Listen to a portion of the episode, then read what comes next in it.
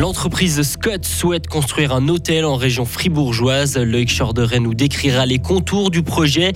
Une limite de température pour le travail extérieur, deux camps s'opposent et la pandémie de Covid aurait renforcé de mauvaises habitudes chez les jeunes. Et puis du stratus demain, température sous la bise de 0 à 2 degrés. Voici le journal de Hugo Savary. Bonsoir. Bonsoir Rio, bonsoir à toutes et à tous.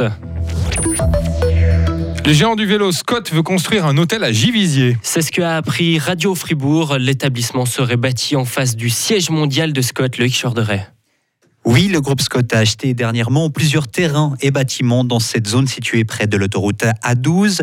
Zone où Scott a inauguré son nouveau siège mondial en 2019, un outil de travail à 60 millions de francs. L'hôtel devrait être construit juste en face, à quelques pas seulement de ce bâtiment, à la silhouette futuriste. À notre micro, Beate Tsaug, le directeur général de Scott, donne quelques détails sur ce projet.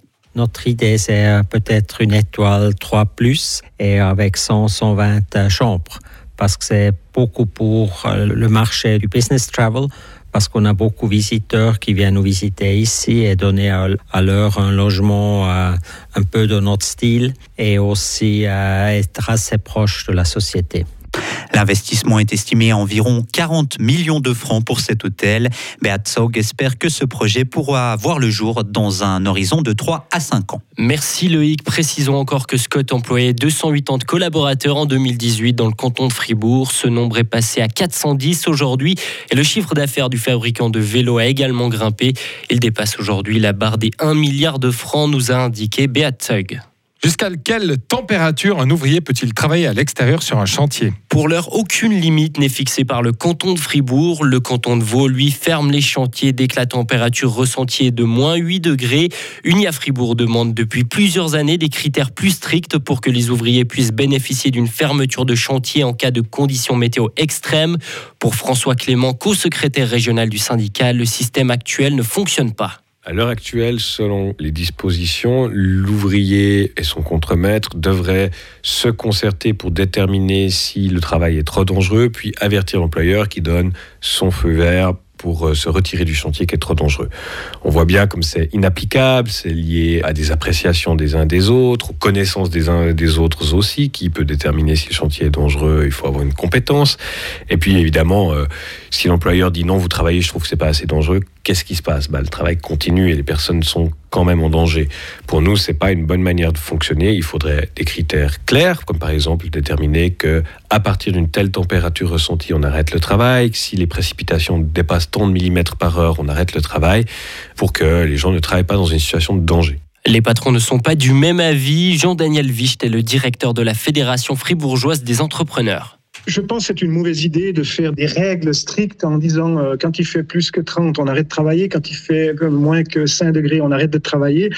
On a eu le cas euh, d'une entreprise fribourgeoise qui travaillait sur le canton de Vaud l'année dernière.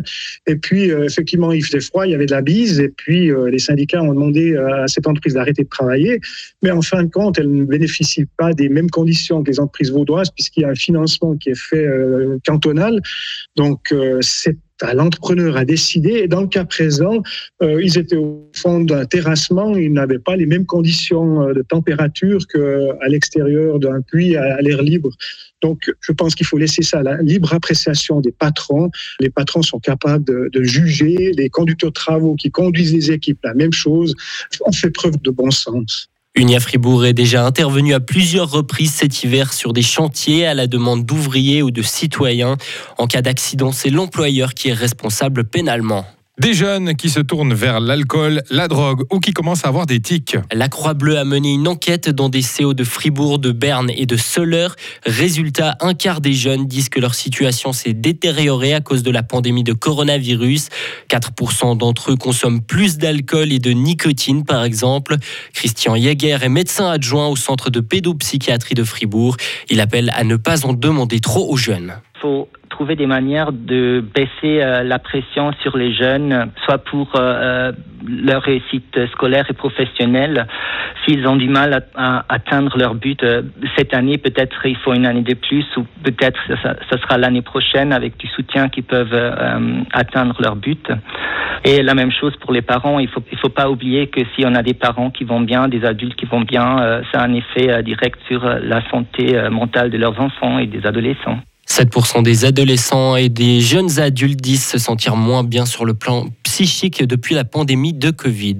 Et pour terminer, il faut plus d'effectifs pour la protection civile. Le Conseil fédéral veut une extension de l'obligation de servir. L'idée principale consiste à étendre l'obligation donc de servir dans la protection civile à certaines personnes astreintes au service militaire et à certains anciens militaires. Les civilistes pourraient aussi donner un coup de main. Ah oui, moi je dis que tout le monde pourrait donner un coup de main. Même Marie-Pierre, je trouve qu'elle n'a pas encore beaucoup donné de sa personne pour le service civil. J'aurais bien aimé.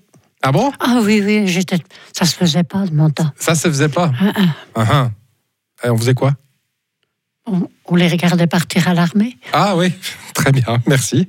À tout à l'heure alors. À tout à l'heure. Retrouvez toute l'info sur frappe et frappe.ch.